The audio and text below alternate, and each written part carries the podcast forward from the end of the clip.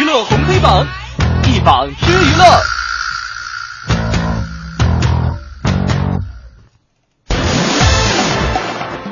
我们来说一说今天的娱乐红黑榜的黑榜第一条，就是主持人田园再遭爆料和神秘女的同床照被曝光。天哪，这事儿真的是哎呀没得完了，好哎，像。深陷出轨门风波未果呀！五月十一号，天天向上主持人田园又爆和这个女大学生啊有了一夜情。那爆料人呢称是田园是通过网络和这位女大学生认识了，并且附上了一组田园和女大学生的约会亲密照。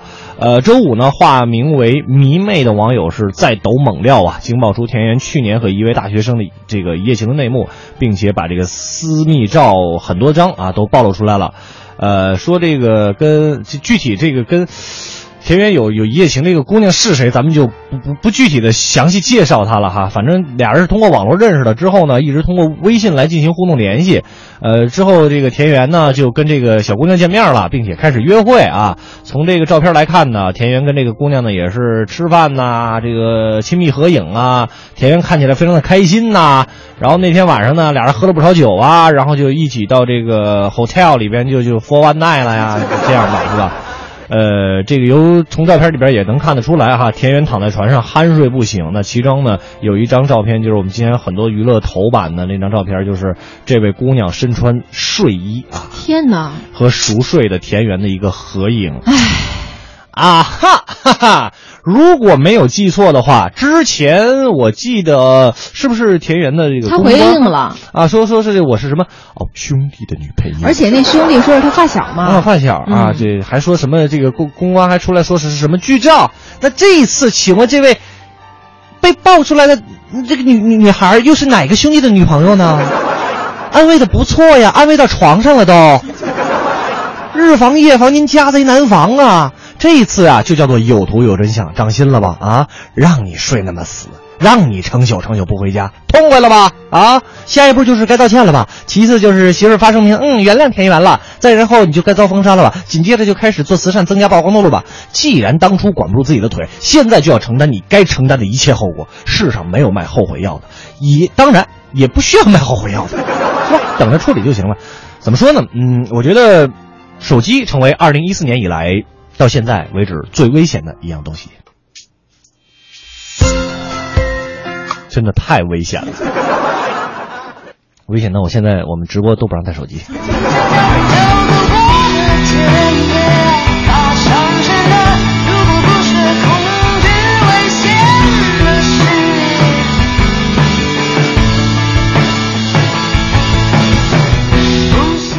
们再来看一看黑榜的第二条。哎呀，黑榜第二条这事儿呢，也是让人看了以后气不打一处来啊。嗯，就说这韩国艺人金贤重回应打前女友导致流产，说嗯已经给他六元韩 六元，但不是六元，六亿韩元。怎么回事呢？这个首先说一下这个金贤重是谁哈？可能很多朋友说，哎，这名字有点熟。就他啊，曾经演过韩版的《流星花园》里面，那就饰演那花泽类。你想想，哦这花泽类在我们的印象当中，那是多么的清新唯美，美男子一枚啊，对不对？就是周呃周渝民演那个是吧？是啊，好好好好那奖项你想肯定也是非常的这个精致嘛，结果你看在生活当中太过分了。嗯，说这爆料啊，曾经殴打前女友而导致这个前女友流产。金贤重的律师呢，就今天下午表示说哈，说这个金贤重呢已经就此事和前女友崔某达成和解，并且为此支付了高达六亿韩元，大概折合人民币是大概有三百四十一万七千的这样一个赔偿金啊。那么崔某曝光这事儿呢，是属于违法行为啊。嗯金贤重的律师继续说，说说今天爆出的这个崔某曾经流产一事儿呢，季贤重早在去年就和他达成了这个协议呢。结果这崔某当时威胁季贤重说啊，要把你这个事情啊，这公之于众。那当时因为害怕这事儿被曝光，没有确认这个前女友是崔某是否真的流产，就给了他这个钱。所以律师现在就说嘛，而无论崔某是否真的去年怀孕并且流产，他现在曝光就属于违法。如果他没有怀孕和流产，那行为就构成这个敲诈勒索。如果真的是怀孕并且流产，已经达成协议啊，就是这曝光的这事儿属于名誉损失。哎呦，你们怎么都一边倒？你们怎么就不想想人家受害方呢？啊？哎，上对吧访理由，上访理由。当然了，没事儿给人家这个曝光哈，想如果以此来增加自己的知名度哈，这位曝光的人你也要想清楚，哪有那么简单的事儿呢？是吧？嗯，完了，那个金贤重更可气，对吧？你打人还导致流产，赔钱有用吗？赔钱有用，要法律干嘛？对吧？人民是买卖的吗？此处应该进歌了吧？真的不是买卖的。爱情不是你想买，想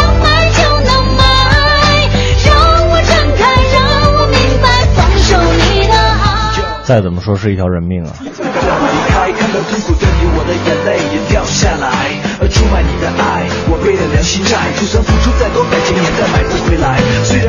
好了，看完红榜，接下来了解一下我们今天的娱啊，看完黑榜，了解一下今天的娱乐红榜。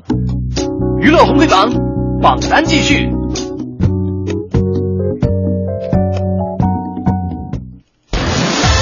反正前面两条新闻就说的人心情特别的不爽，所以下面这个事儿哈，开心一点喜事儿啦。对，昆凌怀孕已经近五个月，昆妈报喜说这个，哎呀，我监肚子应该生这个男孩子啊，这，人这姥姥还还也也也重男轻女。